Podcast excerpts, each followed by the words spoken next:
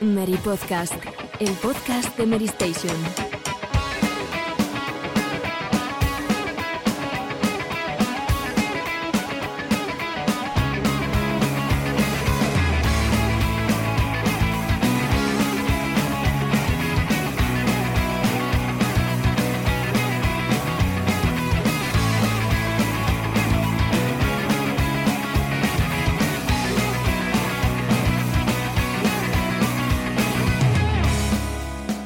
Muy buenas a todos. Bienvenidos una semana más al Mary Podcast, vigésimo primer programa de la decimocuarta temporada.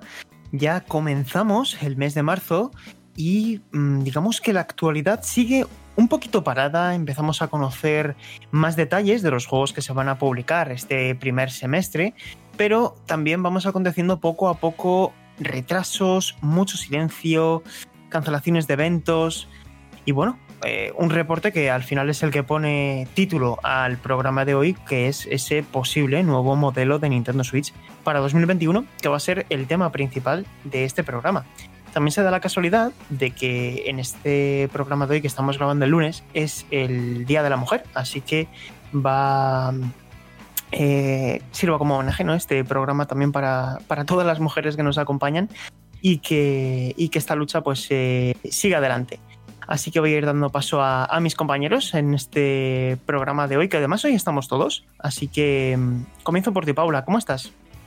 Muy bien, eh, bastante trabajo hoy, porque ya sabéis que estoy de community manager, así que están un poco las redes ahí activas en un día señalado como el de hoy. Pero bien, feliz de estar un, un día más en el podcast, así que a ver qué tal depara el programa y esta semana en general. Ahora sí, ¿qué tal? Muy buenas, ¿cómo estás?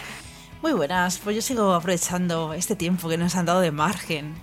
Que yo pensaba que incluso salía más que este mes y me he enterado que no, o sea, ha sido como una alegría en principio porque así puedo seguir terminando juegos, así que bueno, ahí sigo. Alejandro, compañero, ¿cómo estás? Muy buenas, pues la verdad es que no me puedo quejar, todo, todo fenomenal, con salud y de hecho entusiasmado por las novedades que hemos conocido en Monster Hunter, o sea que no puedo pedir nada más. y Borja, ¿qué tal? ¿Cómo estás, compañero? Pues muy contento y con ganas de otro nuevo podcast y espero que esta vez se me escuche mejor que, que en otras semanas. Todo dependerá de la tecnología, como siempre. Hombre, la verdad es que estos últimos programas ha ido bastante bien con ese, con ese nuevo micro, así que esperemos que no haya ningún problema. Nosotros, por nuestra parte. Es la primera tenemos... vez, es la primera vez que grabo con este micro, creo. Es la primera vez. Es la primera vez, es la primera vez, sí, Sergio. Pues yo creo que lo van a, lo van a agradecer los oyentes. bueno, pues todo listo, todo preparado, arrancamos. Titulares. Pues eh, comenzamos con la actualidad y, bueno, pues eh, si queréis chicos comenzamos con lo más reciente, con lo que hemos conocido a, a, última hora de esta, de esta tarde, de bueno, a primera hora de la tarde en verdad de, de este lunes, y es que eh, Monster Hunter Rise eh, confirma una segunda demo. Borja, ¿qué nos puedes decir? Sí, es una demo que se estrenará el próximo 11 de marzo y ya va a incluir una, una misión más avanzada en el, que, en el que vamos a poder enfrentarnos a Magnamalo, que, bueno, esto creo que Sergio, Sergio nos podrá comentar un poco más sobre este monstruo, porque yo ya sabéis que eh, Monster Hunter no es mi saga predilecta precisamente. Así que, por sí. favor, Sergio, Básicamente, eh, esta segunda demo que como dices se pone a la venta, eh, bueno, se pone a la venta, se puede descargar a partir del 11 de marzo a través de la ISO y nos permitirá eso, enfrentarnos a Magnamaro, que es el monstruo principal de esta entrega, ¿no? Digamos que cada, cada nueva iteración de la saga Monster Hunter introduce nuevos monstruos y sobre todo pues también introduce a un monstruo más icónico, que tiene un poquito más de lore detrás, que tiene más, más trasfondo y que tiene un peso argumental eh, que digamos, tiene un efecto directo en el pueblo donde nos encontramos. Bueno, pues tiene una serie de, de, elementos y también de características únicas en su genética, en su tipología y tal. Y en este caso, pues vamos a poder enfrentarnos al, al Magnamalo que, que va a dar mucho de sí. Y, y, bueno, pues ya con ganas de, de, poder catarlo. El juego no se pone a la venta el día 26 de marzo y va a ser uno de los. Apunta a ser uno de los grandes juegos del año, ¿eh? Yo no diría solamente de, del, trimestre, yo creo que va a ser uno de los juegos que más va a dar que hablar para Nintendo Switch. De hecho, Sergio, te quería preguntar una cosa, no sé si has visto el, la presentación, pero al final del apartado de Monster Hunter Rise eh, anunciaron eh, que al finales de abril tendremos una actualización de contenido con nuevos monstruos y entre ellos destaca la presencia de un tal Cameleos. No sé si es un monstruo inédito o ya estaba presente en el bestiario de otras entregas. ¿Qué, nos puede contar Cameleos? Eh, sí, es un, es un monstruo que tiene ya bastante pasado. De hecho, te voy a decir exactamente en qué entrega se introdujo, porque es que es muy, muy antiguo, es de la segunda generación, efectivamente. Se introdujo en Monster Hunter 2, es un, es un dragón anciano, ¿vale? Es un, es un monstruo, pues digamos, de estos que solías desbloquear con el paso de, la aventura y tal. Y es un, eh, conocido como el dragón de la niebla y bueno, luego lo tuvimos también en la en la cuarta generación en, Monster Hunter Generations Ultimate y aquí pues a mí me alegra personalmente que lo vayamos a volver a, tener de luego como, como, un personaje DLC. Y lo único que me gustaría a mí agregar respecto a esta información es al final el compromiso de Capcom, ¿no? que ya lo hizo con Monster Hunter World, que digamos que la versión vanilla estaba un poquito más acotada en cuanto a contenido se refiere, pero que es que además yo, Paula se acordará también que hizo la guía del juego, que es en Mary.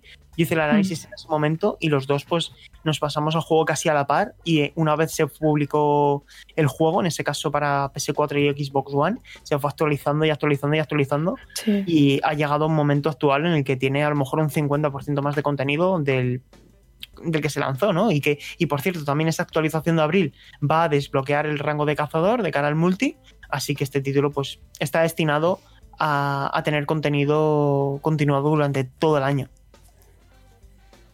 Y por no hablar de la versión PC que sale a principios de 2022, ¿eh? Eso es verdad, eso es verdad.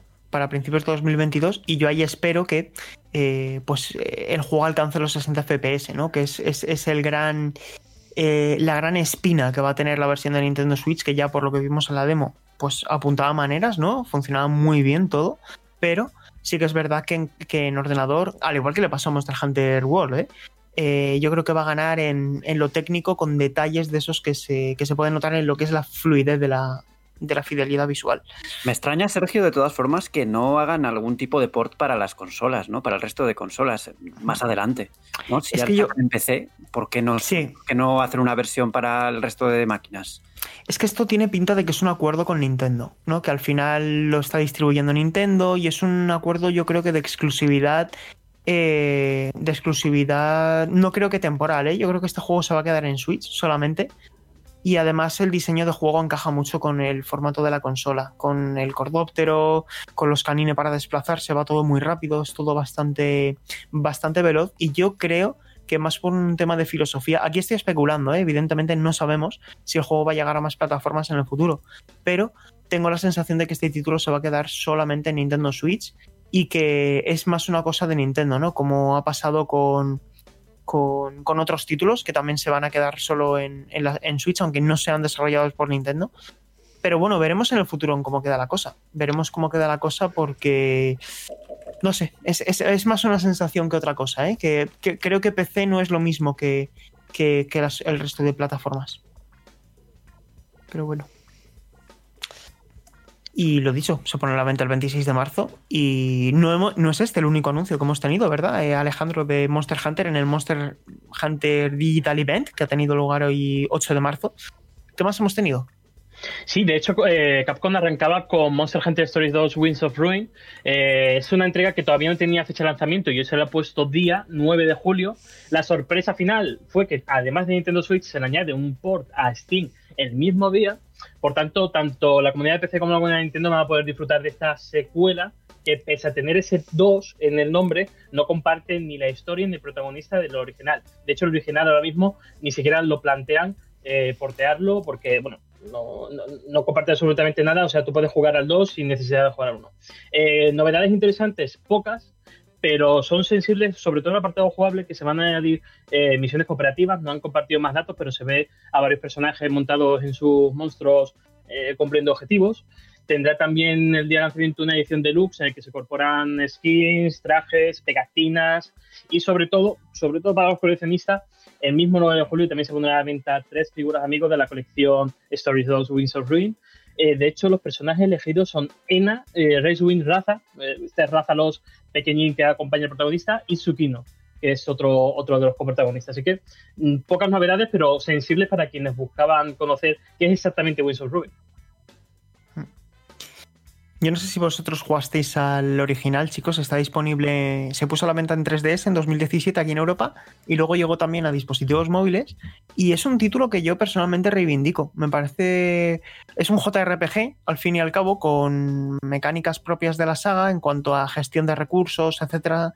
Se refiere, pero al final lo que tienes que hacer es capturar, entre comillas, monstruos que se juntan a tu equipo como una especie de Pokémon o un Dragon Quest eh, Joker o. Bueno, ese tipo de títulos que tienes que entrenarlos, son combates por turnos, hay diferentes debilidades y resistencias y estaba súper bien el de 3DS, así que este parece que también va a tener un mayor empeño argumental y a mí me extraña mucho que el original no se porte porque el 1 termina de una manera que que no sé. Es ¿Llegó, a salir en dispositivos móviles? ¿Me equivoco? Sí, sí, sí, sí, está, está, en iOS y en Android también. Mira, antes he comentado que yo no soy muy ducho en la saga Monster Hunter, pero este sí que lo jugué y sí que me lo terminé. Y me pareció un juego simpático. No hmm. un grandísimo juego, pero sí me, me divirtió lo que, lo que, lo que, el tiempo que invertí en él. Llega un buen momento, ¿verdad? O sea, al final que llegue en el 9 de julio no creo que se, que se solape con demasiadas cosas. Y, bueno, pues ya veremos qué tal sale, ¿no? Porque al final es una apuesta muy fuerte por Monster Hunter este año. No, se solapa incluso ni con Rise. De hecho, eh, los jugadores de Rise, si tienen una partida guardada en Nintendo Switch y luego se compran este Story 2, van a recibir bonificaciones. O sea que, bueno, algo, algo algo, ¿no? Y, parece que tienen muy marcado que tanto Rise como Stories 2 son complementarios, no, no tienen por qué, no tienes por qué elegir uno y deshacerte del otro. Es que al final se va a nutrir de, la, de todo el éxito que tenga Rise y mucha gente quiere dar el paso en otro Monster Hunter, creo yo, le va a ir muy bien. Y encima si hay contenido de los que han jugado a Rise que se puede utilizar en ese juego, pues puede estar bien. A mí lo que me cuentas, Sergio, me llama la atención. Si es rollo Story of Seasons con un poco de Pokémon. A mí ese tipo de juegos me gustan mucho y no he probado el anterior, así que a lo mejor me animo incluso por eso, por seguir disfrutando del universo de Monster Hunter, mm. que a mí me atrae bastante. Hay una cosa que me gustó mucho de Stories y que esto también lo podrá, lo podrá decir Borja, que era un detallito, digamos que eh, a, la crianza, para introducir la crianza a Monster Hunter Stories 1, lo que hacías es que entrabas a nidos de monstruos, cogías un huevo haciendo sigilo, tenías que moverte despacio para que no te escucharan otros monstruos del entorno, coger un huevo y sacarlo de la cueva. Si lo sacabas de la cueva, eh, digamos que luego lo podías eclosionar y daba lugar a una cría de un monstruo en concreto. Ahí había un factor de aleatoriedad porque dependiendo de la rareza del huevo salían unos monstruos u otros, más poderosos o no, eh, quiero decir, y eh, era muy divertido. O sea, tenía una serie de detalles de, también de diseño de mundo muy abiertos y tal. Evidentemente, es eh, un juego sencillo, ¿verdad, Borja? Que al final el sistema de combate era muy sencillo, era piedra, papel, tijera. Al final, es, muy, es un juego muy accesible y creo incluso que puede servir como punto de entrada pues, para interesarte en el universo. En el universo. Realmente, realmente no tiene mucho que ver con, con, lo que es el juego principal, porque el sistema de. Todos los sistemas son bastante distintos, pero sí que si te gusta este, pues igual das el salto, ¿no? a, a la saga más principal, por así decirlo. O incluso también se me ocurre que puede ser la entrada perfecta para, por ejemplo, una familia, pues que los padres disfruten de Rise y los hijos de Stories 2, que es un poco más, tal vez también para este público mm, infantil, un poco accesible. Nosotros también lo podemos disfrutar, obviamente, de mm. igual forma, pero mm, se me antoja algo así más accesible para todos los públicos y es algo que, que, es de agradecer en la saga, porque ya he comentado alguna vez que las entregas principales son un poco complejas para que cualquier tipo de jugador se adentre en ellas. Sí, absolutamente. Y bueno, chicos, tenemos más actualidad porque, bueno, Xbox ha comunicado que tiene más juegos sin anunciar para 2021, lo ha dicho Jason Ronald, el director de gestión de programas de Xbox, que ha participado en un podcast y ha comunicado que, bueno, que no todos los juegos que van a lanzarse este año eh, han sido anunciados en estos momentos. Y claro, ahora sabiendo que se ha materializado ya la compra de, Cinema, de, Cinemax Media por parte de Microsoft, que eso hace que los, estudios internos asciendan a 23, pues os pregunto, eh, ¿por qué apostáis? Porque no conozcamos todavía que no se haya anunciado y, vaya a lanzarse este año. Eh, a ver, cabe pensar que, bueno, lo más sonado, lo más rumoreado, lo más lo, que la comunidad más demanda hasta el momento es una quinta entrega de Forza Horizon. Pero claro, mm, a mí los números, sobre todo la fecha y sobre todo el compromiso que tiene la compañía con el anterior, con Forza Horizon 4, hace pensar que yo creo que ese título se va a ir un poco más hacia el futuro. Eh, otro de los temas que tú también has comentado, Sergio, es que la Comisión Europea ha dado luz verde al acuerdo entre Cinemax y Microsoft y por tanto no sabemos si ese ha sido el último obstáculo que debe superar el acuerdo para que se materialice, que se fusione finalmente, o si falta algún fleco que debe resolver las dos compañías. Yo, a ver, yo, pienso que sí, que es algo, algo de Bethesda debe haber este año seguro, pero ya no solamente por la compra, sino que por su propio conglomerado deben de lanzar algo en este 2021. Por comentar un antecedente reciente, cuando dieron luz verde a la compra de, Codemasters por parte de Electronic Arts, eh, la adquisición se anunció en cuestión de, días, así que igual estamos en un escenario similar, pero bueno, vamos a tener que, esperar todavía un poquito. Y con respecto a los juegos nuevos, sí que es verdad que se ha oído mucho sobre este eh, Forza Horizon nuevo y creo que tienes bastante razón en el sentido, Alejandro, en el sentido de que de que acaban de sacar el port para, Xbox Series X y Xbox Series S y parece que todavía apuestan por él, pero mm, han pasado ya bastantes años desde que salió este juego y, igual ya empiezan a pensar en, en, sacar su próximo, su próximo título de la saga pues para comenzar poco a poco a edificar pues un una serie de contenidos que, se prolongarán a lo largo de, toda la generación. Y otro apunte más es que yo no, no, se ha comentado aquí todavía lo de las estanterías de Phil Spencer, que son eh, un, continuo debate, ¿no? estaba una Nintendo Switch al lado de, yo que sé, que del logo de Xbox y ya se hablaba de un nuevo del jefe maestro en Smash y de todo. Así que ahí podemos dar rienda suelta, rienda suelta a toda la imaginación que podamos tener en la cabeza. Hombre, la última con Kojima a mí me pareció bastante evidente.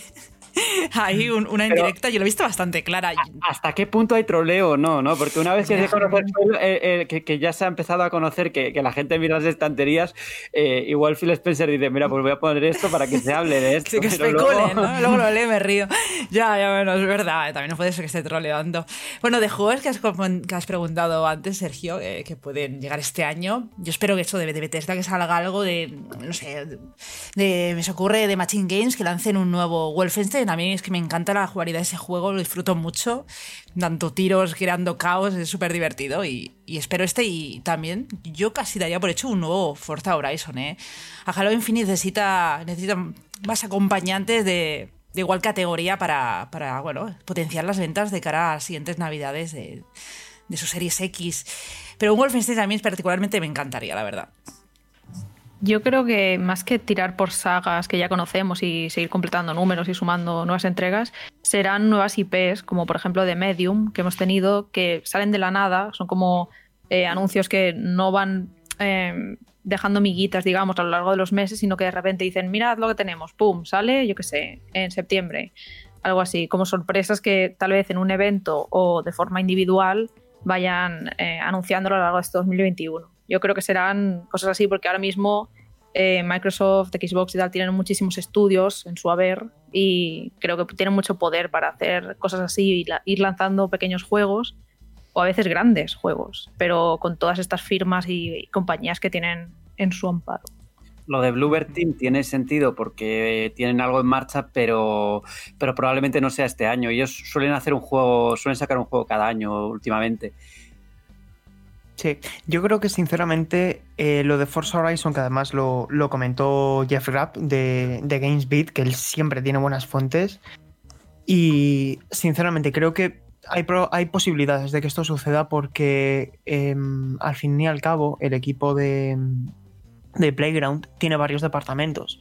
Y yo creo que si en el momento en que terminaron de trabajar con Forza Horizon 4, eh, que si no me equivoco se publicó en 2018, que el tiempo pasa muy rápido, pero serían ya tres años de desarrollo para ese proyecto, que me cuadra eh, las fechas, ¿verdad, Alejandro? Que al final eh, también que nos quedamos este año sin Gran Turismo y parece que ese Forza Motorsport, que se va a interpretar como un reboot o como un juego plataforma de parte de Turn 10, pues oye, si, si ha conseguido Playground desarrollar un Forza Horizon 5, A mí me gustaría. Eh, y mi última apuesta sería Starfield. Yo creo que puede que ese sea. Lo, de hecho, lo comenté hace unos programas. Creo que Starfield puede ser una de las sorpresas Sí. que se muestren y digan. Y salen en noviembre y va a ser nuestro gran juego. eh, ¿Tú- single player. Eh, yo te veo un poco optimista con eso. Eh. Lo sé, Este lo sé. juego- Estoy- Este juego yo lo veo para dentro de bastante.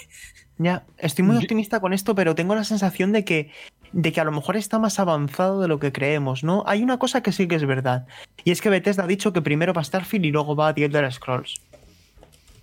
O sea que... Claro, para, del- para que Sí, sí, pero salga The Elder Scrolls sí que queda. Todavía Ay, falta eso- que, que el 5 salga en, 2025, en cafeteras, ¿no? eh, mm. Es que además este año, que no se nos olvide, este año es el décimo aniversario de The Elder Scrolls 5. ¿Alguien duda que vamos a tener una remasterización de Skyrim? ¿Ves? La remasterización del Otra. ¿eh? nueva Con ray generación. tracing, tiempos de carga reducidos... siempre. ¿Dó- ¿Dónde Pero- queda que lo impongan ya? ¿En la cafetera de mi casa? modo espejo. No, no, no, van a poner modo espejo. Sí, sí. El meme se hace real, ¿eh? Porque Sí, es que es eh. verdad que lo tenemos en muchísimas plataformas, pero yo lo veo muy lógico el hecho de que se lance la nueva generación con todas las funciones, la verdad. Sí, sí. Cabe decir que años esto no ya. es, no es una filtración, pero Mm. ojito, ¿eh? Se dijo, en Mary- se dijo en el Mary Sí, sí. Apunten la fecha. Primero Mary. Primero en Mary Station. Adelantó Mary Station, sí. Y bueno, lo que tampoco sabemos si va a ser primero en Station o no, pero desde luego ya lo tenemos dado en la web, es que Microsoft Store, que ha sido realmente la primera en darlo, ha sido esta vez Microsoft Store la primera en darlo, eh, ha filtrado la llegada del recopilatorio de, de la trilogía de Tomb Raider, ¿no? La trilogía moderna. ¿Qué nos puedes comentar, eh, Paula? ¿Qué sabemos de esta, este pack? Pues mira, estamos hablando de aniversarios y Tomb Raider este año cumple 25 años ya desde la primera entrega del 96. Así que es muy viable que esto sea verdad. De hecho, ya que es una filtración de la propia Store, pues lo damos por bueno. Eh, bueno, es básicamente un pack que reúne los tres últimos juegos y tendrá ciertas mejoras y tal para la nueva generación, pero básicamente se trata de tener eh, la última trilogía moderna en un solo pack. Y todavía no sabemos mucho al respecto, pero em, se prevé que llegue pues este mismo mes de marzo. Es algo que lo veo bastante, eh, no sé, cerca. Quedan 10 días en el momento de, hablar este lunes, así que 18 de marzo. Ya veremos si esto es cierto o no, o finalmente se retrasa un poco más. Pero sí, em, yo personalmente espero que se guarden más anuncios bajo la manga, porque esto es algo que todos esperábamos, pero no en el sentido de sueño con esto, sino que es algo mm, viable. O, últimamente también Mass Effect, por ejemplo, tenemos eh, ahí la trilogía que va a venir dentro de poco. Y mm, bueno, eh, ya que es el 25 aniversario, pues tal vez estaría bien tener algún remaster o remake con cara y ojos, así un buen proyecto de los primeros juegos, incluso aunque sea un teaser de lo que va a ser la siguiente gran entrega de la saga, porque después de Shadow ya hace unos años eh, no hemos tenido ninguna entrega principal nueva de, de Lara Croft. Así que veremos finalmente en qué deriva todo esto, pero sí, esta Definitive Survivor Trilogy, en teoría, sale este mes de marzo. Sí que han anticipado, Paula, que, bueno, han Mm. anticipado en, uno de los- en un vídeo del 25 aniversario sí comentaron ya que estaban trabajando en, en el Sí. nuevo juego, pero ya pidieron, pidieron paciencia, así que Sí, igual sí, no... por eso, pero no estaría bien- tiempo, ¿no? Pero sí que estaría bien que... algún teaser o algo para ver al menos hacia dónde apunta esta nueva entrega. Si va a ser muy continuista respecto a Rai, Shadow y el Tomb Raider 2013 o va a cambiar de paradigma un poco y va a ir pues, con todas esas ideas de los orígenes que muchos estamos esperando que regresen. Eso esos decían, templos, ¿no? En el-. En el Sí. comunicado decían que querían fusionar la nueva fórmula con, la, con la antigua y un poco la cronología, Sí. juntarlas, ¿no? Algo así. Ese- al menos esa era la idea, la idea general. Sí, Luego. Un paréntesis para comentar que lo de la Mi- Microsoft Store es para mirárselo, ¿eh? Porque se están Siempre salen cosas. en filtradores número uno, Sí. ¿eh? Sí, sí. Esto es como, o sea, parece una competición con la SRB, ¿verdad? O sea, el, el organismo regulador de clasificación por edades de, eh, oficial de Estados Unidos, que también es una, al igual que Peggy, vaya, que al final... Al, al de Taiwán también. ¿eh? Sí, sí, hay varios bueno, países es que lo van a ninguno. Es Sí. tremendo. Sí, sí, pero que es que al final aquí, en el caso de Microsoft Store, es que te están ofreciendo también hasta contenido gráfico. Quiero decir, es que en Mm. ocasiones te dicen hasta el peso.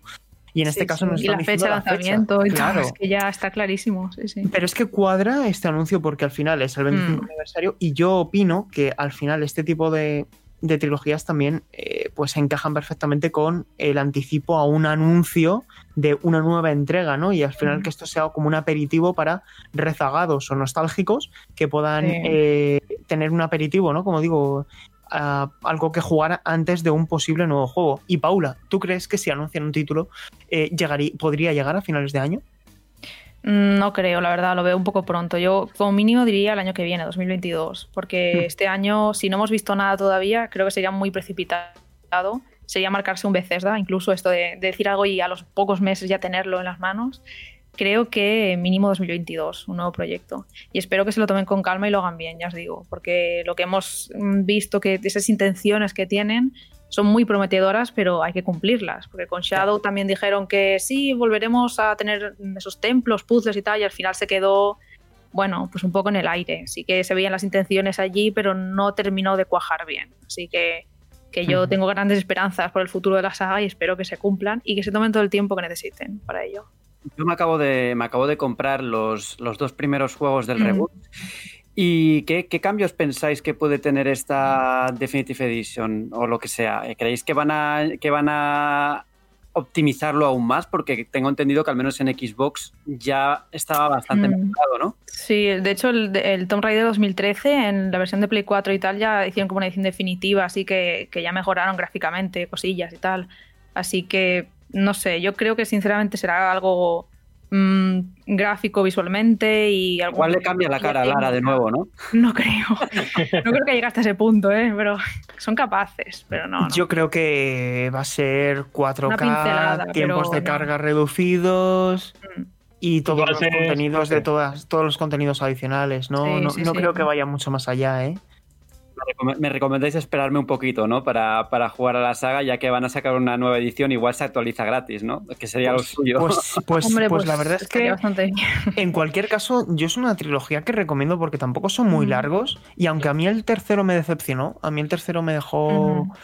Creo que. pff, eh, no, no me gustó, sinceramente. Pero Ya. Rise me parece muy bueno. A mí Rise me parece muy bueno. A mí igual, a mí Mm. igual. De hecho, el último es que ya venía, no sé, no, no le encontré la misma chispa que, que Rise. Mm. Rise, eh, yo lo completo, me encanta, pero luego llego con Shadow y es como, es que esto ya lo he visto, no, no, Sí, no me es algo que le pasa mucho a la saga Tomb Raider, que tienen muy buenas ideas y se esfuerzan demasiado a exprimir esa fórmula eh, en todas las trilogías que componen la saga, digamos, y al final pues cansa un poco de todas esas buenas ideas que tenían en el origen, acaban repitiéndose, pero sí, sí.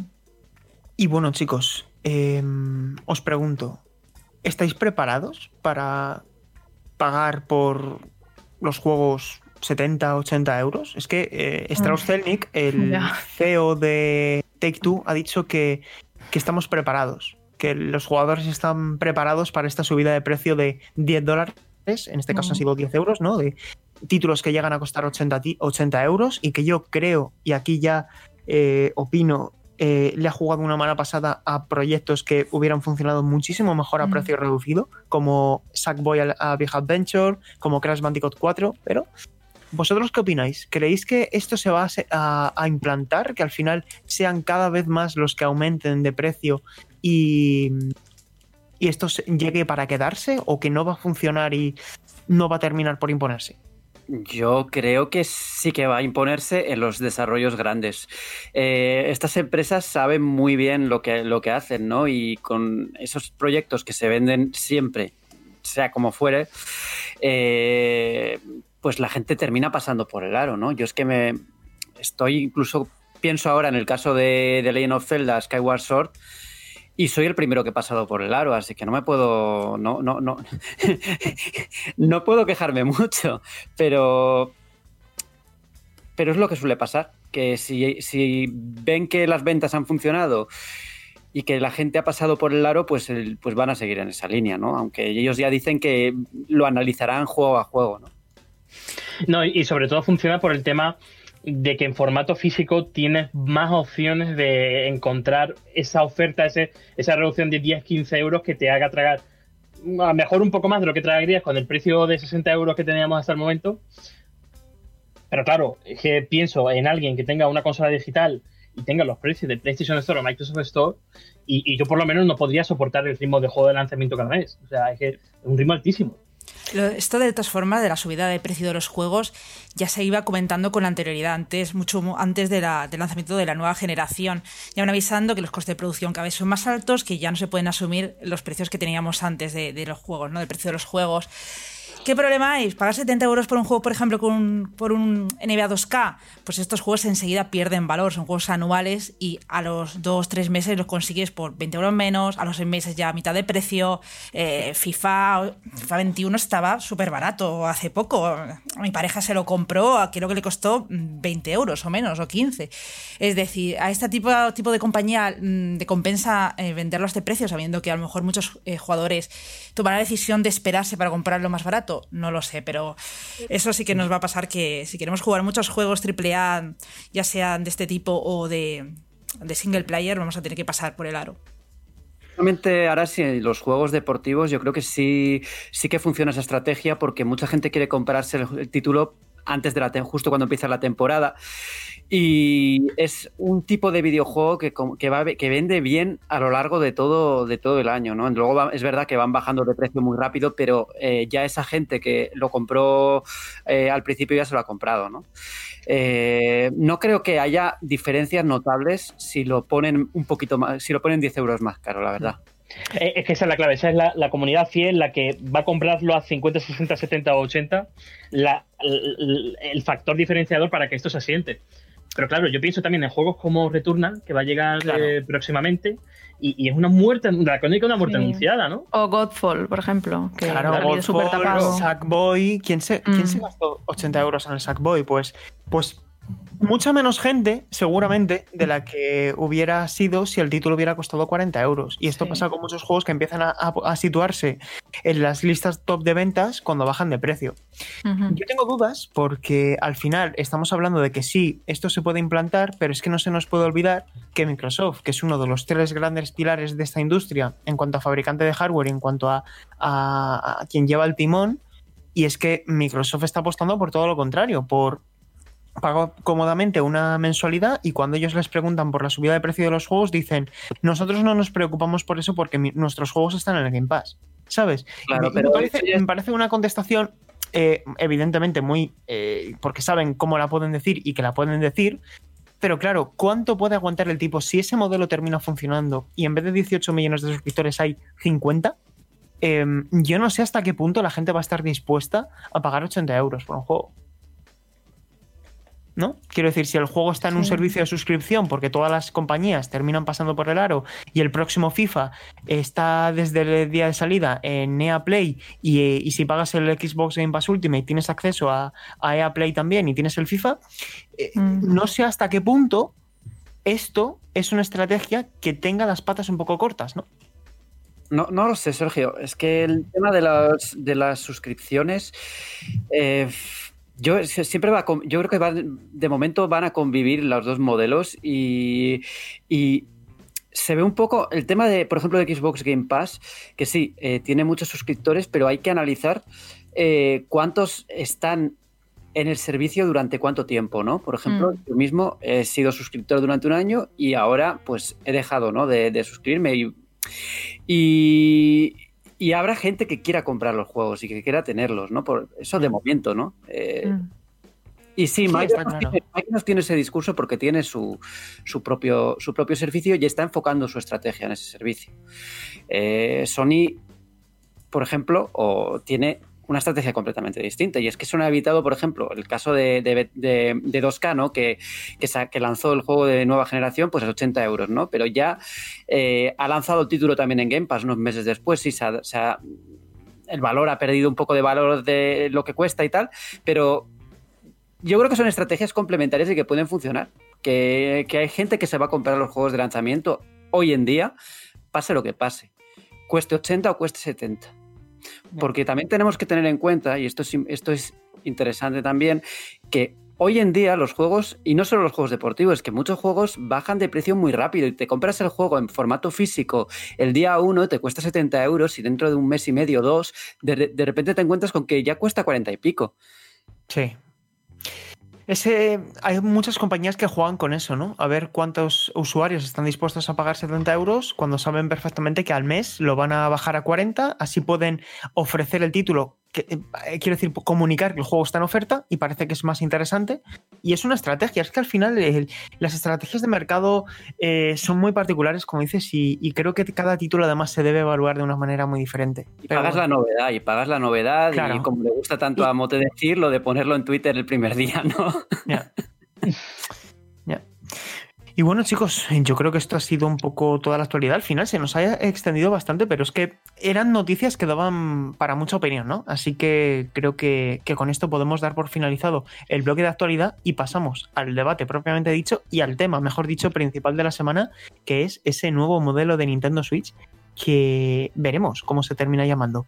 También trataremos eso, cuál es mm, nuestra apuesta para el nombre. Ponemos un poquito de, música y seguimos a debate.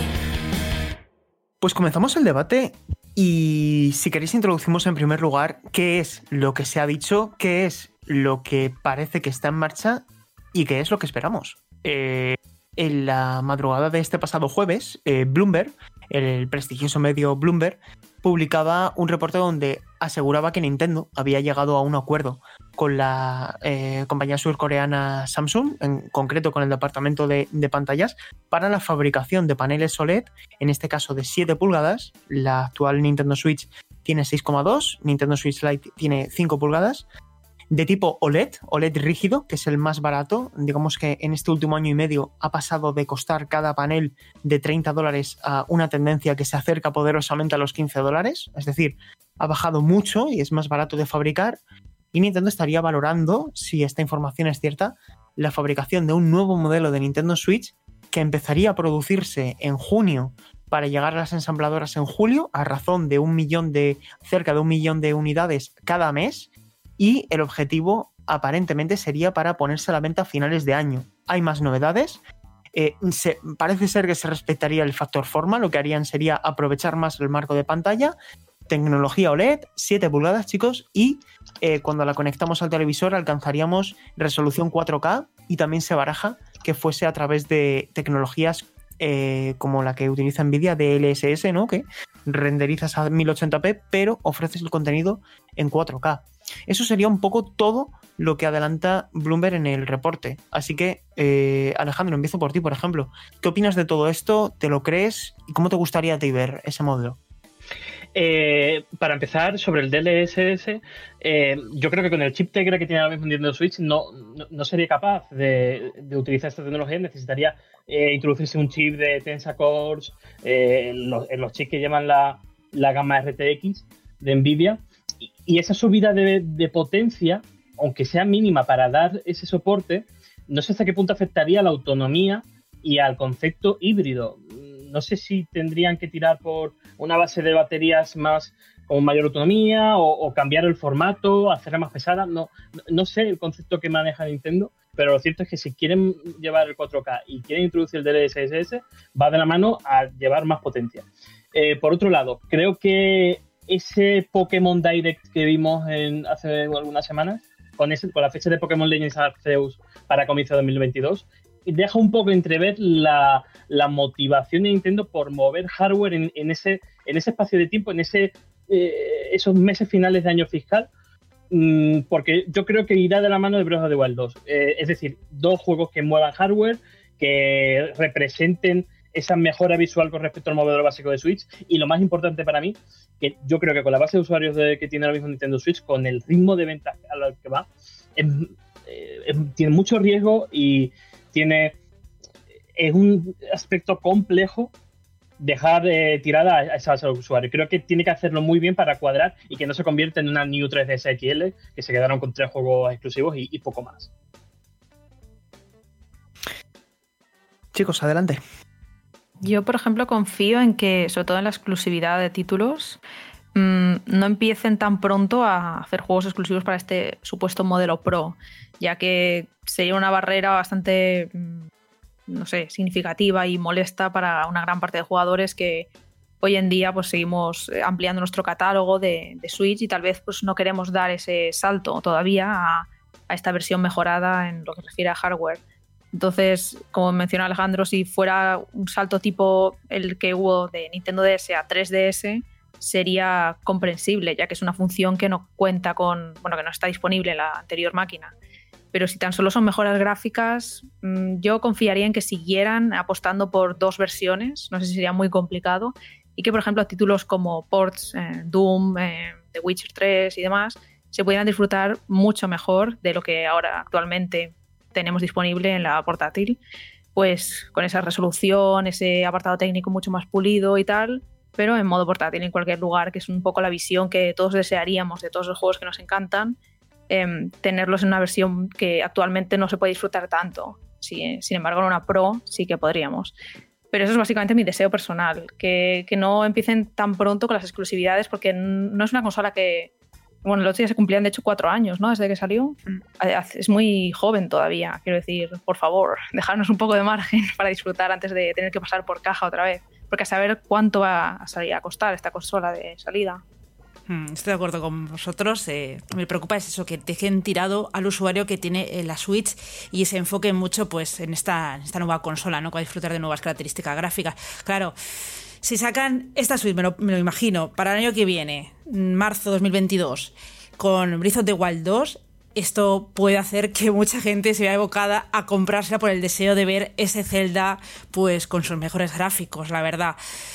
No sé, no sé, yo de, yo de cada usuario a mí me, me tienta muchísimo, ¿no? Eh, adquirirla pues, pues para Zelda, básicamente pero el usuario que no puede acceder a, ese, juego con los mejores gráficos o empiecen a salir ya una serie de exclusivos que no podrá disfrutar en su Switch, pues ahí viene el problema. Esto se le va a girar en contra a, Nintendo, teniendo en cuenta que la Switch sigue vendiendo, ahora Monster Hunter y demás juegos, puede aún tener pues un año de vida mm, este primer modelo, pues no lo sé, pero bueno, que sigan sobre todo apoyando a, las dos consolas eh, un tiempo.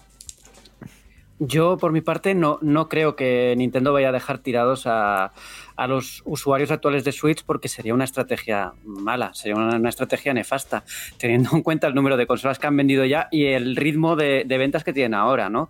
Eh, una estrategia como la de New Nintendo 3DS, mm, bueno, esto no lo ha dicho Bloomberg, lo de, lo de que puede haber títulos exclusivos, esto ha salido de, de, otro, de otro lugar.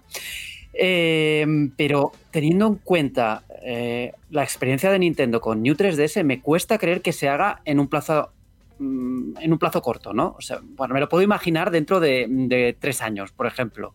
Igual, pero ahora, ahora para nada, yo no, no, creo que ese escenario esté siquiera sobre, sobre la mesa. Eh, el mayor problema que le veo yo a un modelo más potente es que sí, eh, vamos, eh, si los que, lo, los que lo compren van a poder disfrutar de sus juegos, mejor, ¿no?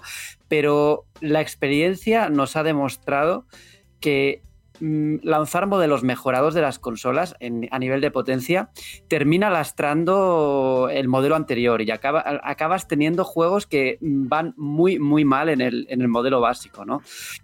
Eh, Nintendo va a tener que ser muy, muy cuidadosa con eso y ellos podrán controlar lo que, lo que ellos hagan, claro. Ellos podrán hacer eh, sus juegos que funcionen bien, ¿no? En el caso, por ejemplo, de, Sony, como su PlayStation 4 Pro y PlayStation 4 normal, eh, ellos hacían sus juegos first party eh, muy bien en PlayStation 4. Eh, The Last of Us Parte 2 es impresionante cómo se mueve en PlayStation 4. Pero claro, luego llega una third party, eh, te aprovecha más una consola Pro y, la otra se queda mm, relegada a pesar de que tenga más, mucho más volumen de, usuarios, ¿no? Ese es, mi, mayor, mi mayor temor. que vaya a tener 4K o no, mm, parece que va en esa dirección. Veremos. veremos. Sí. Mi opinión, chicos, es que eh, yo doy completamente por descartado que esta consola vaya a tener software exclusivo, al menos de first party. Yo creo que mm, ya no solamente es que con Nintendo 3DS saliese mal la jugada, es que el contexto de 3DS era completamente distinto al de Nintendo Switch. Eh, la familia New Nintendo 3DS, que fue una renovación de la línea, porque salieron acordados a la vez tanto New 3DS como New 3DS XL, para, digamos, reemplazar a los modelos de ese momento, eh, Nintendo 3DS ya había alcanzado su pico de distribución anual y digamos que ya estaba empezando a declinar y por lo tanto ya estaba bastante bien entrada la, recta final de su, de su vida útil, ¿no? Acordaos que dos años más tarde llegaría Nintendo Switch. fue una manera de despedirse de la consola para darle un último empujón que por, en Japón funcionó bastante bien. ¿Cuál es la particularidad de Nintendo Switch?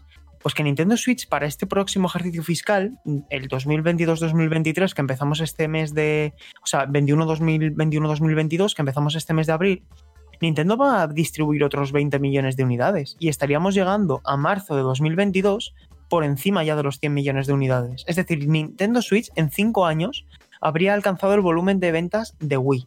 ¿Esto qué nos quiere decir? Que tienes una base instalada de jugadores con una predisposición de compra de juegos, porque eso es lo importante, es que al final daos cuenta, todo lo que sale en Switch vende estupendamente. ¿Por qué? Porque hay mucha predisposición de compra. Todo el mundo que ve el logo de Nintendo quiere juegos de Nintendo. Hasta Pikmin está vendiendo más que nunca y es un port. Entonces, no creo que Nintendo vaya a cometer ese error a, nivel de software. Y creo, sinceramente, que este nuevo modelo, el cual sinceramente no creo que se vaya a llamar Nintendo Switch eh, Pro, me encajaría más un Nintendo Switch Plus o un, ni un Nintendo Switch. Ni un Nintendo Switch si es que va a reemplazar al otro, porque en el momento en que llamas a un modelo new, ya estás dando a entender que el otro es old o antiguo. Pero es que mi apuesta es la siguiente, es que va a ser un juega mejor, juega más y juega mejor, ¿no? El play more, play better. De que si quieres eh, una pantalla OLED con un shock que evidentemente tendría una placa distinta, que permita que los juegos que tenían el frame rate desbloqueado y la resolución dinámica alcancen su máxima resolución y su máxima tasa de FPS, ¿qué juegos se nos vienen a la cabeza? Pues yo creo que a todos nos viene a la cabeza Link's Awakening, Bravely Default, los juegos que utilizan Unreal Engine, que rascan bastante, o incluso esos ports de Crash Team Racing, eh, Crash Bandicoot, Spiro, que iban a 400 y pico, Xenoblade Chronicles 2, que bajaba a 300 y pico P en portátil. Ese tipo de mejoras creo que estarían muy orientadas para el jugador portátil.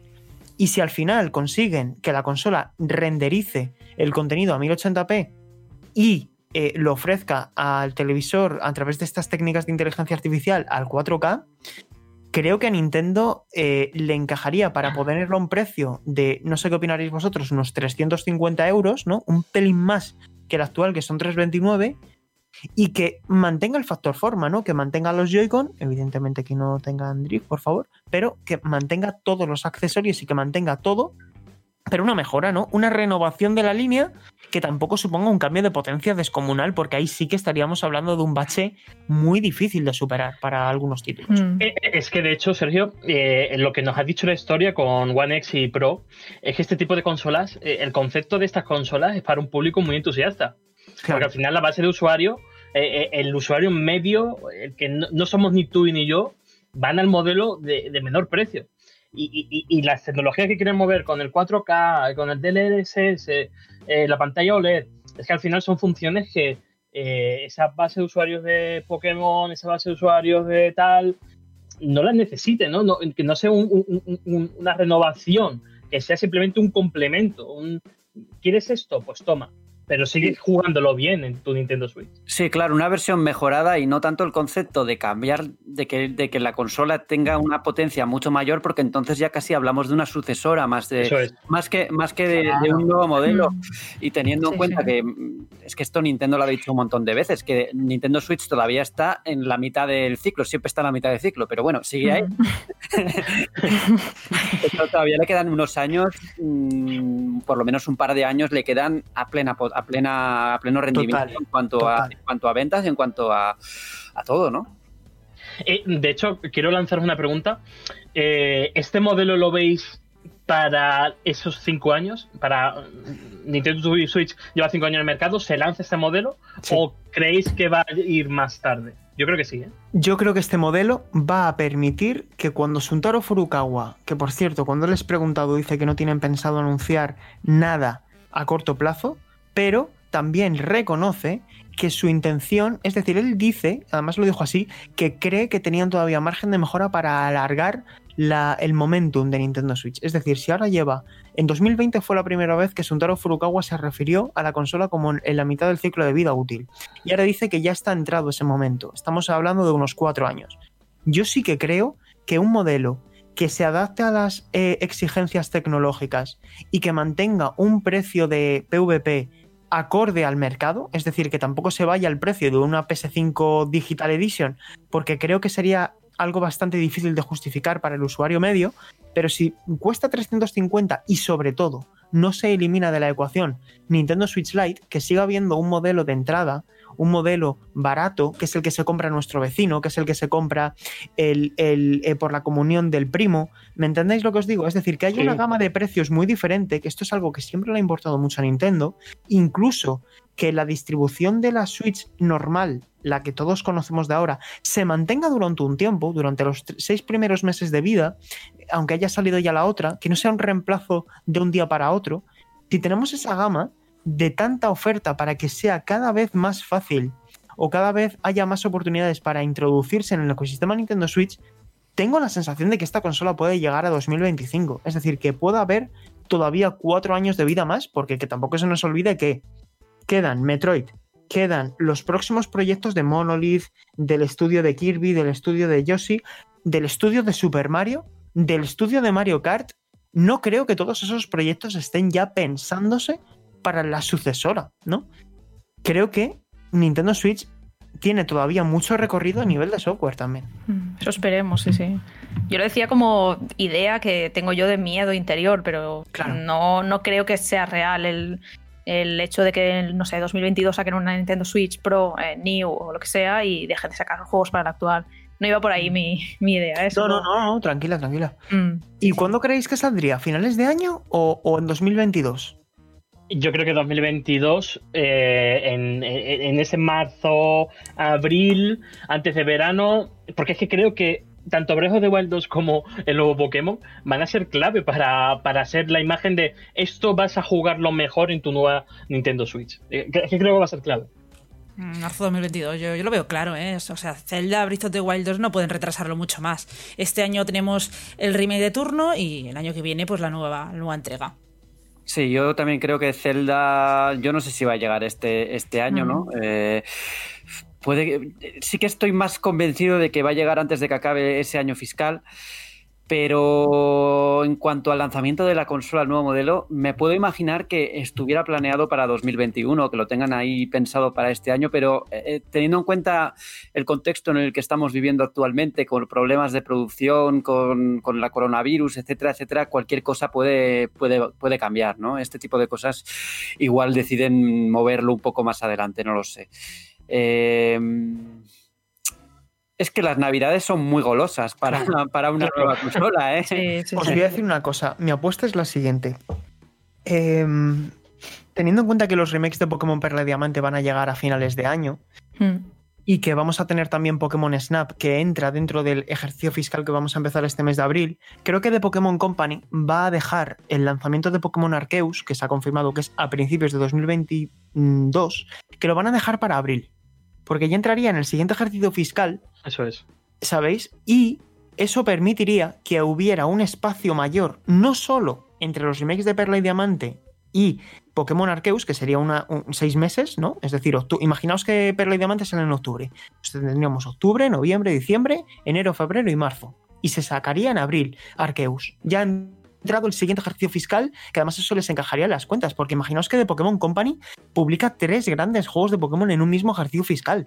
¿Cómo igualas eso luego en el siguiente, no? Entonces, eso por un lado. ¿Y qué permitiría también? Pues que a lo mejor The Legend of Zelda Breath of the Wild sí que llega este año.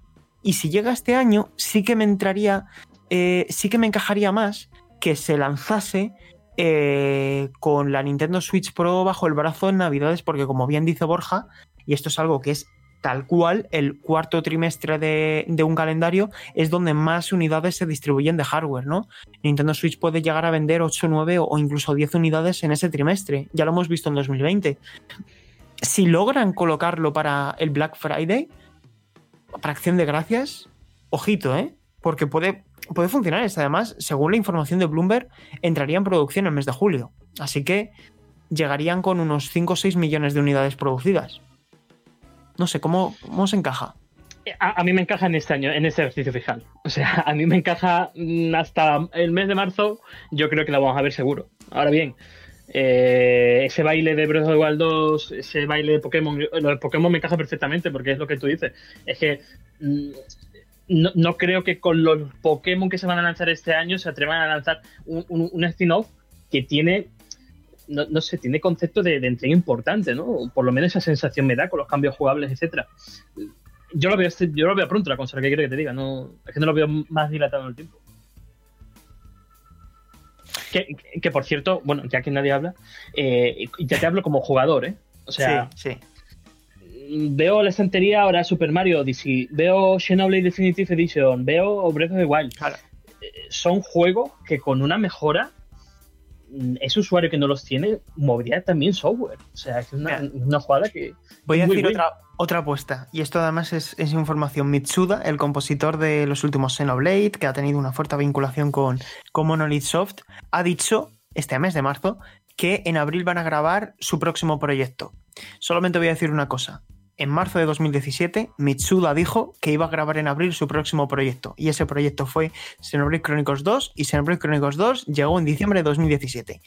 A ver si al final, a ver si al final, con tanto de que nos hemos quejado de que Nintendo Switch no recibe juegos, eh, va, va a resultar que a final de año no vamos a, a- a A tener tiempo. Eh, Claro que no vamos a tener tiempo para jugar a tantos mundos abiertos. Vamos a jugar a Nintendo y a Halo, y ya está.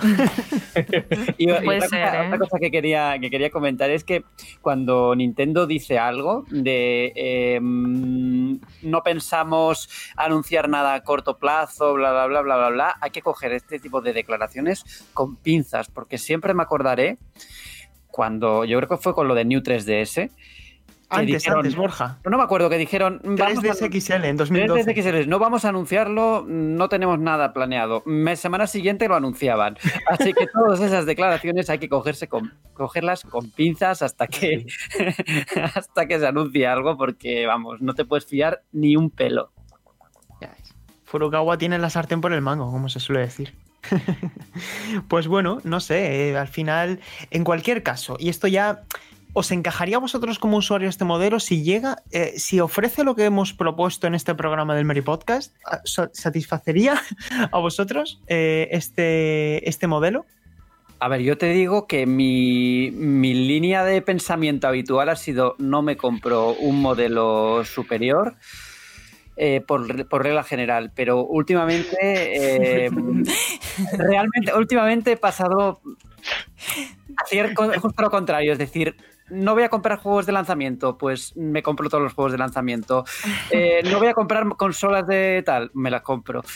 Eh, eh, Ya te hemos visto caer en la tentación. Visto los antecedentes, no voy a decir ahora que no voy a comprarla porque igual de repente a final de año resulta que, uy, me he gastado 350 euros. La tengo reservada en Amazon. Sí, podría Vas a ser, podría ocurrir. necesitar una estantería.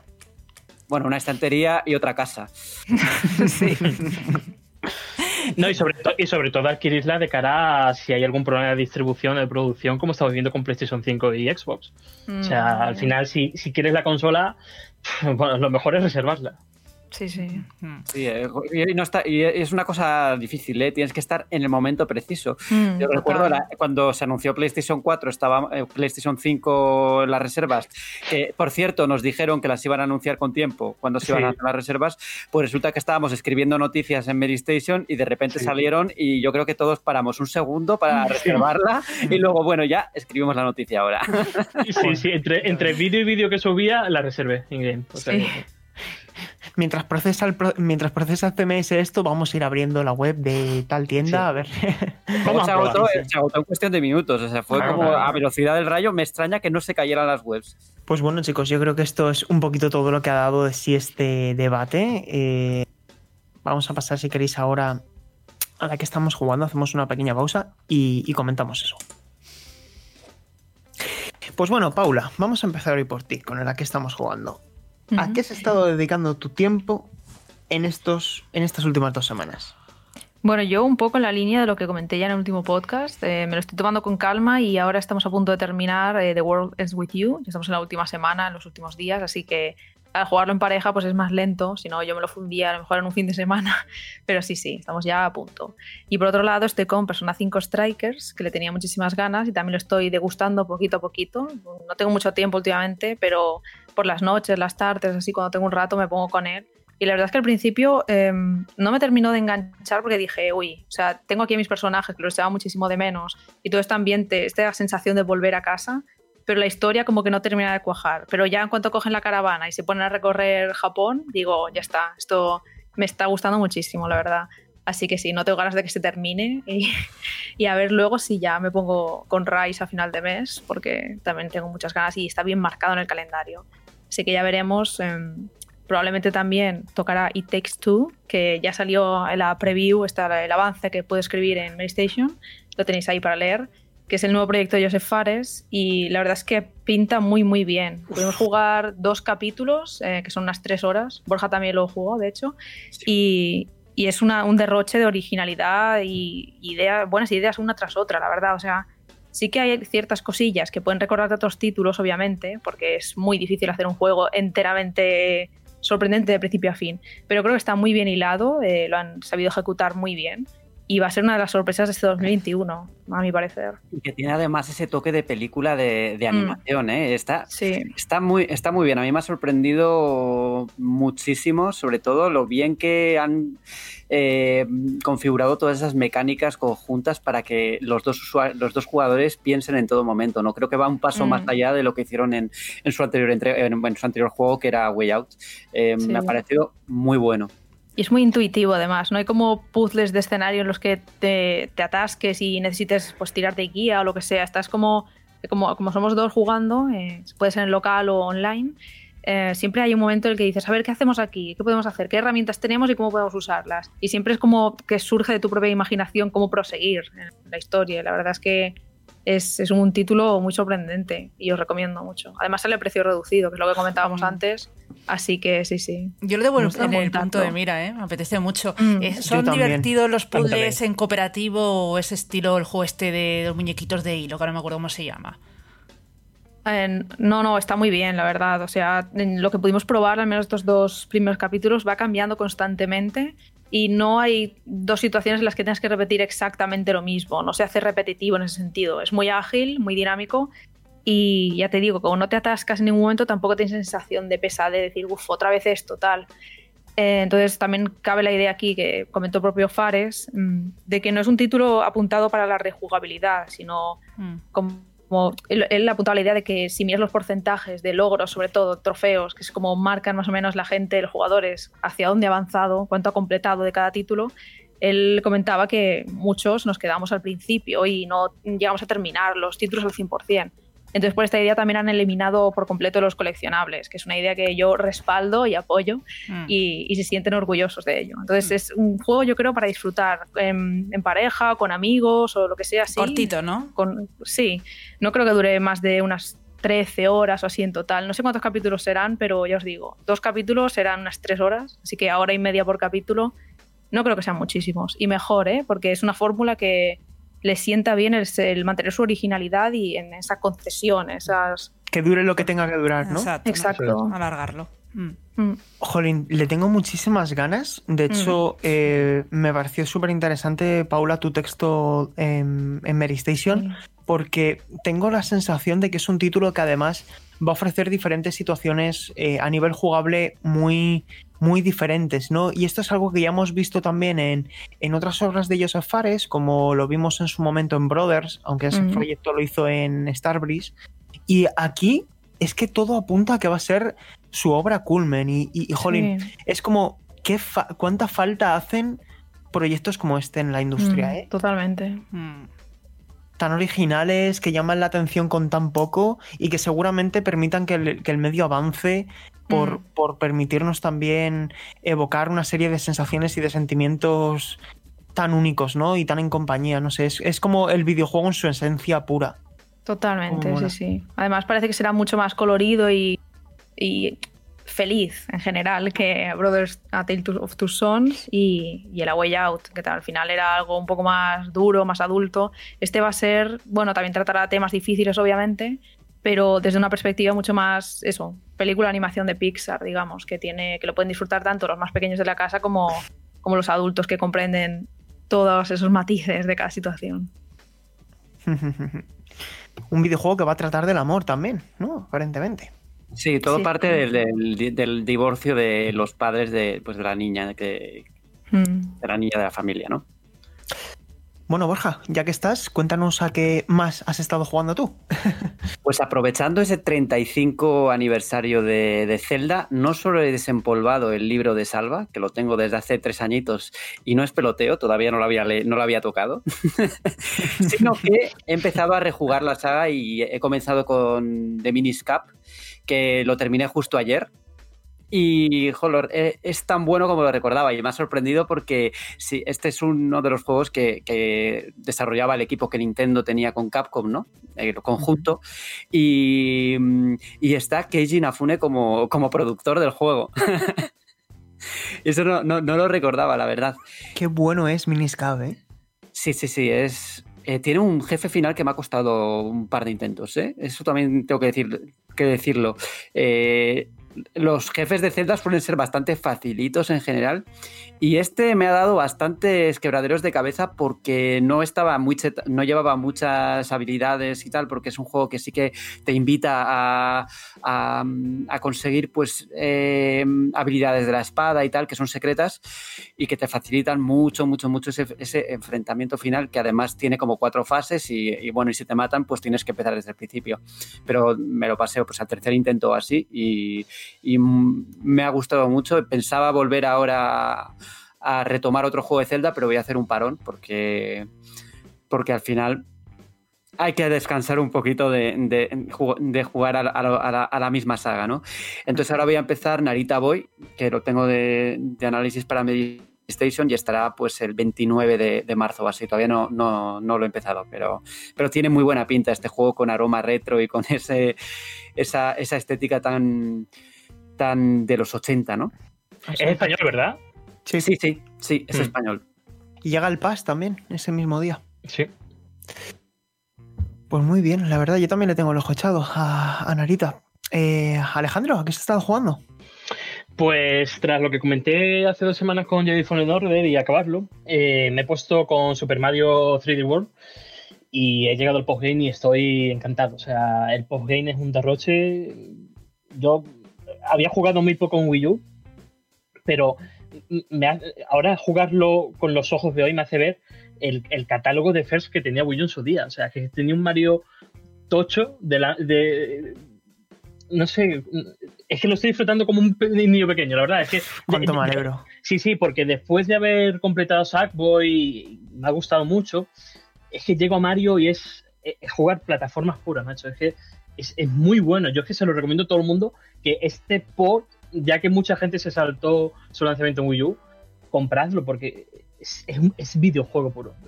Es que me está encantando, me, parece maravilloso, macho. Me acuerdo cuando hablé con Paula, eh, que lo hablamos, ¿te acuerdas, Paula? De te lo estaba recomendando y tal. Y es que insisto, que lo puedes jugar en cooperativo, lo disfrutarías muchísimo. Eh, muchísimo, muchísimo. O sea que yo de verdad te lo, recomiendo porque creo que en tu situación en concreto lo disfrutarías especialmente. Pues lo apunto, lo que pasa es que no sé con quién lo voy a jugar, pero bueno. Y ahora sí, ¿a qué has estado jugando?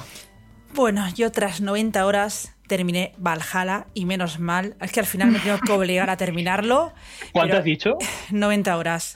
Y eso que no he hecho los coleccionables ni ya las pseudo secundarias, unos eventos del mundo, al final he dicho, mira, da igual, mm, por total, para lo que me conlleva, mm, paso. Entonces, bueno, al final me he obligado.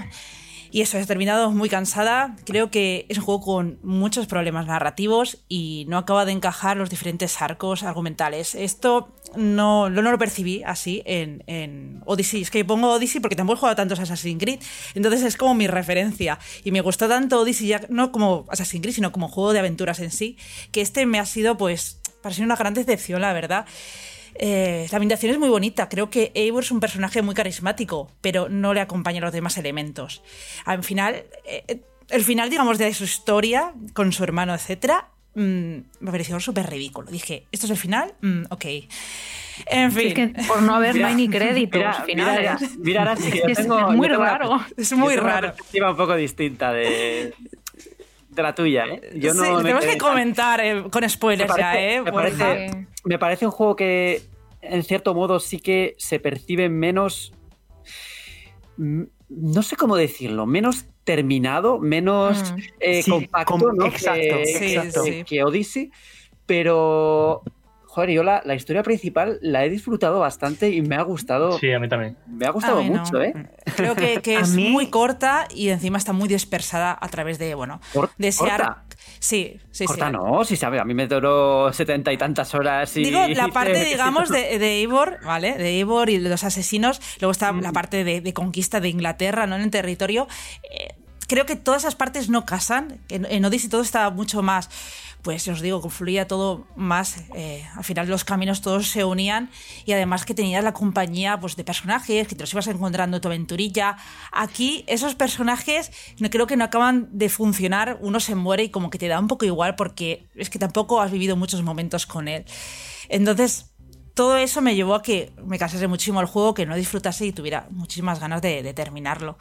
Eh, Esto lo comenté por, por Twitter y, y la verdad es que pensaba que era la única que, que pensaba así. Luego, bueno, pues algunos usuarios pues comentaron que también tuvieron sensaciones parecidas con este juego y, y eso que me da sensación de que se terminó muy, muy deprisa y corriendo y no acabaron de crear bien esa narrativa alrededor del título. Mm. A mí yo, yo el problema que le vi a Assassin's Creed Valhalla, más que en el plano narrativo, es en el plano...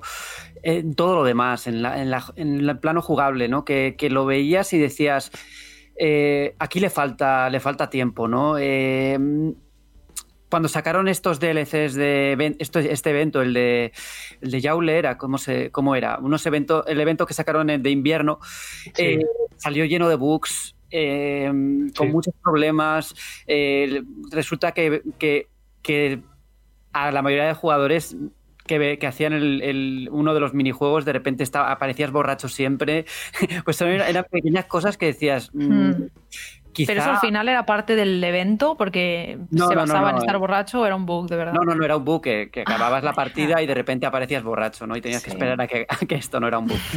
Eh, y luego que no aparecían cosas, ¿no? Yo creo que a este juego sí que le o le ha afectado el coronavirus o le ha afectado pues ese ya Mm. eh, la salida del director que no creo porque ya porque pasó muy tarde.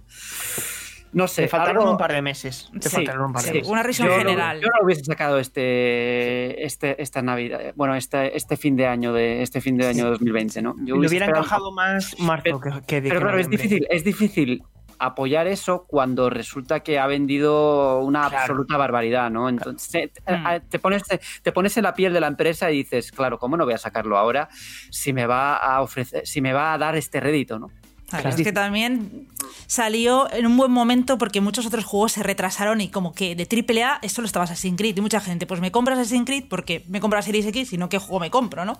Para Claro, claro, disfrutarlo. Se ha ido a diciembre. Claro. Ha ido a diciembre, queda mucho. Mm, Claro, si Es quiero que un juego que aproveche las, curios- las características de la Series X, pues me compras Assassin's Creed Valhalla. Es que también es no que había más. había, que eh, pensar, había que pensar también que Ubisoft tenía un calendario muy apretado por ese momento, porque tenía Watch Dogs Legion, Watch que Dogs. salía en octubre y va a salir en noviembre Assassin's Creed, en diciembre Immortals, y luego eh, Far Cry 6, que todavía estaba planeado para febrero, era como mm, todos los mundos abiertos de, de- de Ubisoft estaban a punto de, de salir a la Y el, venta. único, y el único que no se podían permitir cambiar de fecha era Assassin's, porque Mm. Watch Dogs iba a salir en primavera y eh, un, un encaje de Assassin's con Immortals no pasaba nada, porque eran títulos completamente diferentes y el público de Immortals es diferente. Mm. Pero es que mm, Assassin's Creed seguramente les afectó la pandemia y por eso a lo mejor acusamos algunos aspectos que quedaron algo incompletos, pero ese título tenía que salir en noviembre sí o sí para coincidir con el estreno de la Next Gen. Sí, sí, le ha ido muy bien, ya lo Mm. vemos. Y le ha ido muy bien, sí. Pero bueno, que se tomen un par de añitos, ¿eh? De pausa. Yo quedé muy agotado, la verdad. Yo- Me yo gustó el juego, pero quedé agotado. Yo espero los DLCs con ganas, ¿eh? Yo ya he, he pasado el suficiente ¿En tiempo desde que me lo terminé para decir, ya quiero, Eh, quiero empezar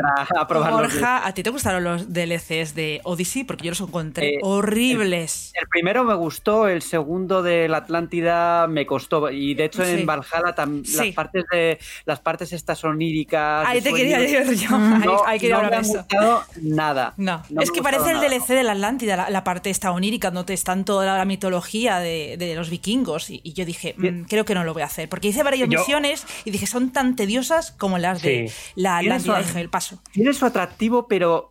pero no me, no me interesan realmente. No. Cuando los estoy jugando digo, mm, yo lo que quiero saber ahora más es más sobre el personaje, sobre Ivor. Mm. Quiero saber, en el caso de Cassandra, pues no, esa, esa misión no me, no me entusiasmó tampoco, ¿no? Entonces, mm, no. Yo prefiero la, la parte o histórica o la parte del presente antes que, que esos sueños oníricos Sí, sí, raros. sí.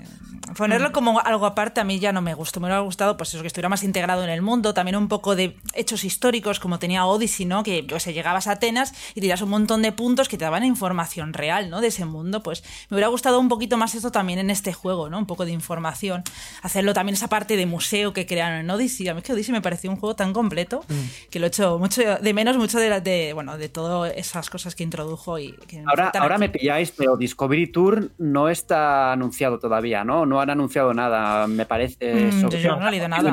Aún no. Todavía no. De todas formas, con Odyssey lo anunciaron tiempo después. Mm. Me acuerdo que lo anunciaron cuando confirmaron que iban a, a lanzar un editor de un editor de misiones y tal. Fue en Mm. ese momento cuando dijeron que iba a salir también el Discovery Tour Grecia. Mm. Pues igual lo anuncian más Pues- adelante, vete a saber. Sí, bueno, para terminar, me estoy liando mucho, que he hecho aquí un mini análisis. Vale, eh, ahora voy a seguir con Dragon Quest 11 y quiero empezar Yakuza Like a Dragon. Tengo mucha curiosidad de cómo será este juego por turnos. Me lo habéis recomendado a vosotros, un montón de gente. Así Totalmente, que sí, ya sí. os contaré. He de, decir, he de decir que a mí el Yakuza me empieza a causar estrés.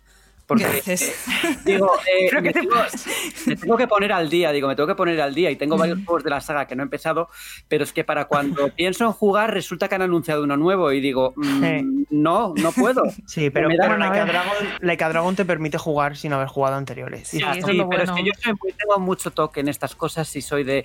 eh, yo no juego a una entrega nueva si no he jugado a todo lo anterior, por si que hay guiños y no sé qué mierda. Eh, Mm. eh, A ver, algún yo- guiño hay, pero si has jugado alguno eh, de la saga en general, no creo que haya ningún problema con tener Like a Dragon. Lo, valora- lo valoraré porque también tengo Judgment.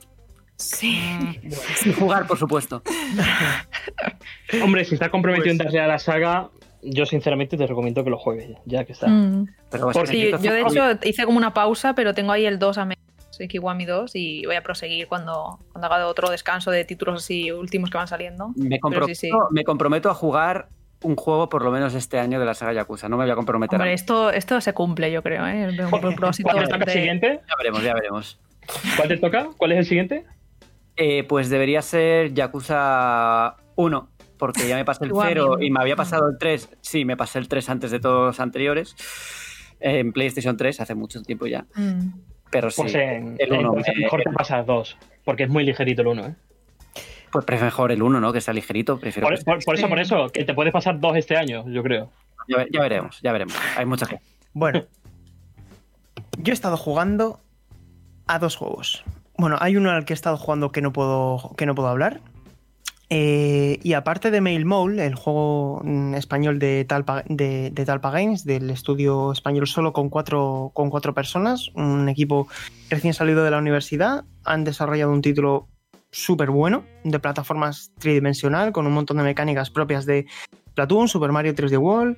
Está disponible en todas las plataformas, cuesta 15 euros y de verdad que merece mucho la pena.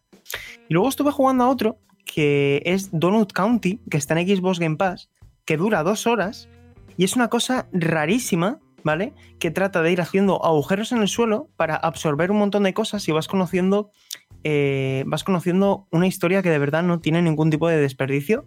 Es un juego indie desarrollado por, por un desarrollador llamado Ben Espósito. Está eh, publicado por Anapurna. Ya digo, está en Xbox Game Pass. Dura dos horas y es eh, súper particular, pero me ha encantado. O sea, al final, eh, de lo que trata es de que tienes una especie de agujerito en el suelo y por cada cosa que vas absorbiendo que quepa en ese agujero, el agujero se va haciendo más grande y por lo tanto puedes ir eh, haciendo que caigan el resto de elementos que hay en el escenario más grandes. Y es como un puzzle constante y vas superando niveles y de verdad es muy corto. Me ha sorprendido. eh, te lo puedes pasar en una tarde y es una rareza que está por ahí en Xbox Game Pass, que ha llegado hace muy poquito. Está también en otras plataformas, pero que de verdad mm, muy Katamari Damacy. Y Eh, Eso te iba a decir. Que, que por lo que decías, el concepto es muy parecido a Catamario. ¿no? Sí, completamente. Completamente. Y está realmente bien. A mí es que me ha sorprendido mucho, mucho, mucho, mucho. Es un juego que, que te sorprende por. Además, está súper bien localizado al castellano. Muy, muy bien, muy bien, lo recomiendo. Y bueno, chicos, no sé si queda alguien más, porque al final eh, en la que estamos jugando hemos tenido una tertulia bastante interesante, reanalizando juegos que nos hemos pasado estos últimos meses, pero... Podemos, podemos cambiarle el título, ¿no? Al, al podcast Sí, sí, este, sí, sí. eh, eh, de esta semana. Hablamos de Nintendo Switch Pro y de Assassin's Creed Valhalla de nuevo. Reanálisis Assassin's Creed Valhalla y a- algo que han dicho de una Switch nueva. Está bien esta idea, en verdad, porque hay juegos tan largos que es muy difícil hablar en, en su mes de lanzamiento de un juego que, Claro. por ejemplo, has estado 90 horas para jugar. Es Ya como. ves. Está bien. Ese- Yendo al grano, ¿eh? Necesita- Yendo al grano. Claro. Necesita madurar un poco las opiniones, ¿no? De estos Sí. juegos tan largos que, que no sabes al final si te, si te metes 70 horas en, en un par de, de semanas. eh, eh, no, no, la cabeza te dice, eh, espera un poco, mm, Mm. igual luego cambias cosas de opinión, ¿no? Es que son difíciles ¿eh? de digerir. Tú que tuviste que analizarlo, Borja, yo es que me costaría, ¿eh? Me costaría porque uf, Pero lo tienes tan reciente pasa- todo. Pasa siempre cuando son juegos muy largos y, y le das muchas horas seguidas que eh, esos análisis es, yo creo, en general, lo que escribí en ese momento lo mantengo ahora, pero sí que hay cosas que luego diría, mm, pues igual esto lo hubiese pensado distinto si, Hmm. si lo si Claro, puedo lógico. pensarlo un poquito más, ¿no? Pero, pero es normal. eh, ahí cumples una función de, de tener que estar en el momento en el que, en el que tienes que estar, ¿no? Y Mm. luego ya, pues gracias a este, a a este mismo podcast, ¿no? Pues podemos eh, matizar cosas. Claro. Las, cosas- las cosas no son inamovibles. No, pasa nada. Y no pasa nada por, por cambiar de opinión. Mm. Que parece que no podemos cambiar de opinión en esta vida cuando mad- maduramos una idea, sobre todo con obras culturales, ¿no? Que dependen mucho también de su contexto. Bueno, chicos, eh, esto ha dado de sí eh, bastante largo. Se nos ha hecho este programa. Al final había que tratar muchos temas y bueno, pues esperemos que, que os, haya, que os haya gustado el, el vigésimo primer programa de la decimocuarta temporada ya.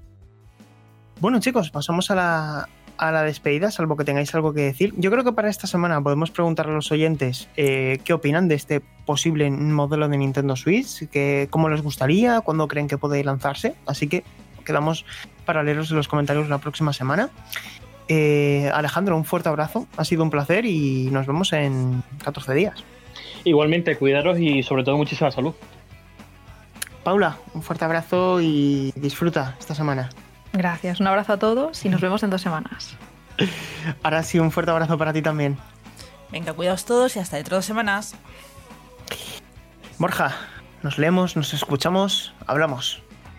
Encantado de haber estado aquí una semanita más. Nos vemos dentro de dos semanas. Y oye, Sergio, eso de, de vigésimo tercer eh, programa de la, de la decimocuarta temporada no es un poco trabalenguas, ¿no? Eh, ya, ya te has acostumbrado a Es decirlo. un bien. desafío, es un desafío, pero, pero, pero bueno, un reto se va practicando cada dos semanas y ya va costando menos. si fuera la tercera temporada, pero es que caray, es la decimocuarta temporada del vigésimo pri- primer programa. Pero bueno, nos vemos en el 23, en el vigésimo tercero, así que os invitamos a que escuchéis la semana que viene el programa de nuestros compañeros de los retro. Nosotros estaremos, como digo, dentro de dos semanas, así que un saludo a todos, cuidaos, chao, chao.